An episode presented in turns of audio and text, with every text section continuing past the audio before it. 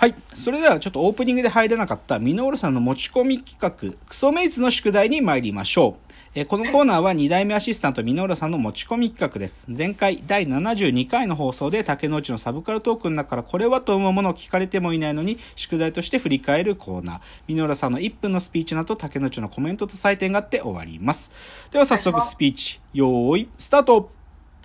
先週は図鑑特集竹野内さんが図鑑を作るとしたら二次創作的なある作中の設定を踏まえつつ想像を織り込んだようなものとのアイデアに考えたことなかったなと舌を巻いた。その筋のものなんかないかなと考えて思い出したのが図鑑アフターマン。これはスコットランドの地質学者さんが作った人類滅亡後の地球に住む架空の動物たちの図鑑。動物学に気象学など、えー科学を総動員して緻密にシミュレーションした上想像をプラスして作られた。これはある意味今現在という世界という物語に対する二次創作と言えないだろうか。加えてこの図鑑について朝日放送が1990年にドキュメンタリーを出したがこれがオリジナルのぬいぐるみを使った演出がなんともボテボテしていてグッとくる。こういう創作の連鎖がとてもいいなと思うが、えー普通の恐竜図鑑でも威厳たっぷりに見えて実は恐竜の着色が想像想像任せだったりと、えー創作表現との親和性が高いのかもしれないはい。カンカンカンカンありがとうございました。ワンマンですあそれいやこれね面白いね。なんかまあ先週はそのちょっと図鑑の話をしてね僕がそういう自分で図鑑を作るとしたらという話をしたんだけれども、はい。い、や僕知らなかった。そんなのなんか初めて知ったこのアフターマンってやつあ本当うん。いやこれ面白い。ねシンプルに面白いね、これも学研でしたね。あ学研者ですかやはり。学研でああの去年版は学研でーこのドキュメンタリーも見てみたいな。これ映像あるのか？あ YouTube にあるのかな？実は違法アップロードがあるのかな？じゃあちょっとこれ後で見てみよう。これ非常に面白い。なんかこうシンプルに面白いですね。これはもうシンプルに採点しちゃおう。98点ですね。やったぜ それぐらい面白いですねこれは。はいはいあ非常にいいもうアフ図鑑アフターマンというのをミノラさんが紹介してくれました。はい。はい、ありがとうございます。では、ここからコーナー参りましょう。ロフトプラスワンへの道。えーこのコーナーはサブカルリテラシー、サブカル知識の低い株式会社私は社員に竹之内がサブカル魂を注入し、いつの日かロフトプラスワンでのイベントに呼ばれる存在にまで自分たちを高めていこうという意識向上コーナーです。では、今日のテーマ発表します。今日のテーマ、シリーズ職業見学。写真家たちが持つ目の力というですね。今日は写真家のお話をします。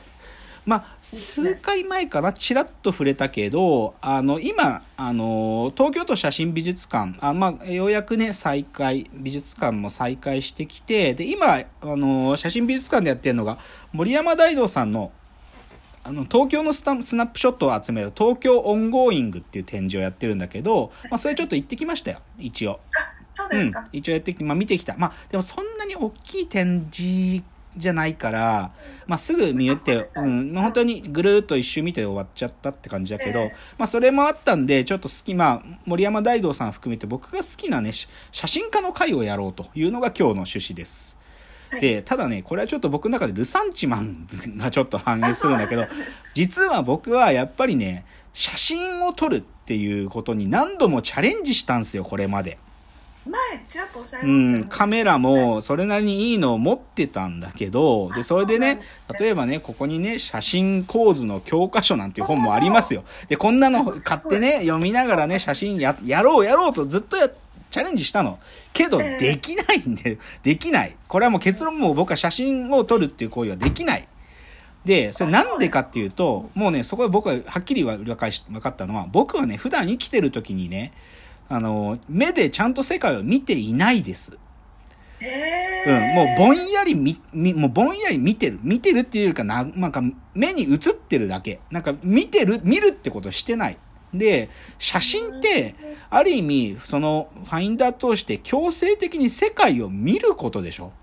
そうです、ね、そう、だから、普段見てないから、その強制的に見るってことを、なんか、カメラを撮るぞってなった瞬間になると、すっげえ疲れちゃうのよ。なんか写真撮ろうとすると。だから僕はもう写真撮るのも疲れてもう無理だから無理だなってもう諦めたの。で、だけど、でもそういう僕ができない世界を見るってことをやってくれてる写真家さんたちの写真を見るのは好きなので、まあそれだったらお話ができるぞというので今日のテーマです。はい。というので、じゃあまずね、僕が、なんていうか、写真っていうジャンルがあるってことを自覚して、まあ、写真ってものをそれなりにフォローするようになったきっかけ、だから僕の写真への目覚めとしての写真家さんをまずご紹介したいです。それが、この、上田昌司さんですね。上田昌司さん。はい。まあ、もうお亡くなりになられてるあの写真家さんですけど、ええっと、生まれがね、鳥取出身、鳥取の境港が出身なんですけど、1913年に生まれて、2000年にお亡くなりになってますね。で、彼の重要なところはですね、アマチュア写真家です。ですか？生涯アマチュア写真家です。まあ、その鳥取の境港にずっと暮らされていて、で、境港がね、な、まあなんか、お店のせがれなんだよね。で、その後自分が大きくなったら、あの、か写真の現像をする写真館をずっとやってるんだけど、だから境港にずっと暮らしてた方、だからアマチュアなんですよ。で、写真雑誌とかに時々投稿してたんだけど、でもその、あまりに前衛的、超スタイリッシュなんですよ、上田昌司の写真というのは。鳥取なんで、そのね、砂丘でよくデザイン写真を撮るんです。彼の重要なのでデザイン写真を撮るんです。こういろんなものを。そう、配置をするんですよ。まあ、で、その、で、そのね、被写体っていうか、こう、とっと、砂丘の上でここにこう立ちなさいっていう立たされてるのが家族なんだよね。で、それで、まあでも家族たちがなんかこう変なね、まだこれをなんか女の子がなんか変なものを持った、持って立たされて、で、これは自分のせがれがチャリンコ乗って立たされてっていう、こういう風に並んでる、こういうデザイン写真を撮る人なの。で、この、まあ言っちゃうと、まあ演出写真なんて言ったり、言われたりもするけど、それがね、あの、上田町って言われていて、えーで、だただねあの、ファンはね、フランスとかに非常に多いんですよ。で、でフラ、ンス語で上田町ってそのまま上田町って言って紹介されてたりするわけ。だから、なんていうのかな、人物もよく撮るんだけど、人をね、本当に、なんていうか、こう、んこう、生物っていうか、オブジェみたいなものとして置いて撮るような方で、だからね、ひすごくこう、まあ、とても戦戦前の人とは思えないくスタイリッシュなの。で、これを僕はね、中学生の時に初めて見てね。驚いて、こんな写真が、しかも戦前から撮られていたっていうことにショックを受けて、あ、こういう写真があるんだって思ったっすよね。うん。で、いくつか上田昌司さんのエピソードを喋ると、あのね、ええ僕はね、あの、まあ、だから鳥取の境港も行ったっすよ。で、です境ね。港市じゃないんだけど、まあ、境港ってあの、ゲゲゲの鬼太郎の町だから、あ、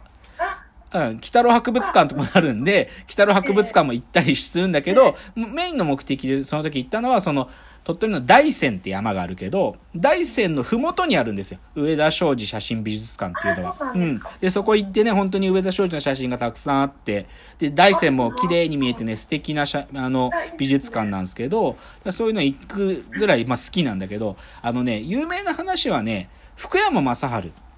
あの、はいあの、歌手、俳優で歌手の福山、福山雅治さんの、あの、ハローっていう歌あるでしょ恋が走り出した。あれの CD ジャケットは植田正治が撮ってるんですよ。へえ。そう。で、そうだからあまりにね、まあその時代がの、なんていうか戦後ね、上田昌司のこういうスタイリッシュな演出写真、デザイン写真が、やっぱり世の中がほっとかなくって、広告だとかファッションとか、そういう写真として上田昌司の写真を使いたいっていうのが、まあ戦後起こるのね。だから、まあ、それで、そう、で、彼がもう晩年だけれども、もう年老いた時にもね、だから福山雅治の春、で、福山雅治と親交を深めて、だから、福山雅治の写真の師師匠なんで、上田昌司は。え。福山雅治写真好きだからね、彼。そうなんうん。ですね。だから、そういう意味でも、なんていうのかな、現代でも彼の写真は、超クールなんです。もう全然全く古びれないっていうか、もうずっと新しい。で、やっぱなんていうのかな、だから僕ね、鳥取砂丘って、はいなんか、なんもないけど、なんか、鳥取砂丘があってよかったなって思う最大の僕のお個人的思いは上田昌司を生んだからって思う。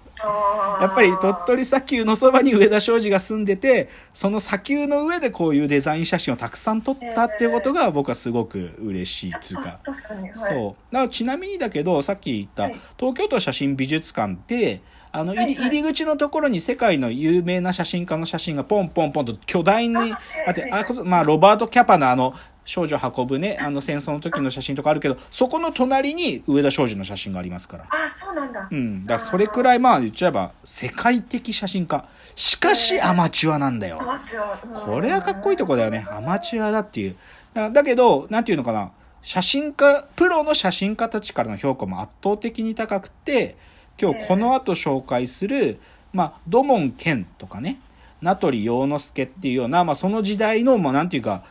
大家ですよ。写真界の、まあ、大家たちも、ある意味、上田少女をリスペクトしてて、だから、写真撮影旅行とか言って、よく鳥取に来てたんですよ。彼らも。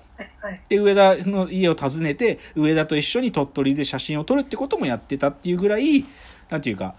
アマチュアなんだけど、プロからのリスペクトも圧倒的にある素晴らしい写真家さんが上田昌司さんです。まあちょっと今日はね、どうしてもラジオなんで、写真がこうだっていうのを説明しづらいんだけど、でも、見たらわかり、見たらわかるっていうか、もう一発でもうこのかっこいい写真なんだって思いますよ。というので、僕の写真への目覚めというのは上田昌司さんによってなされたというので、いやー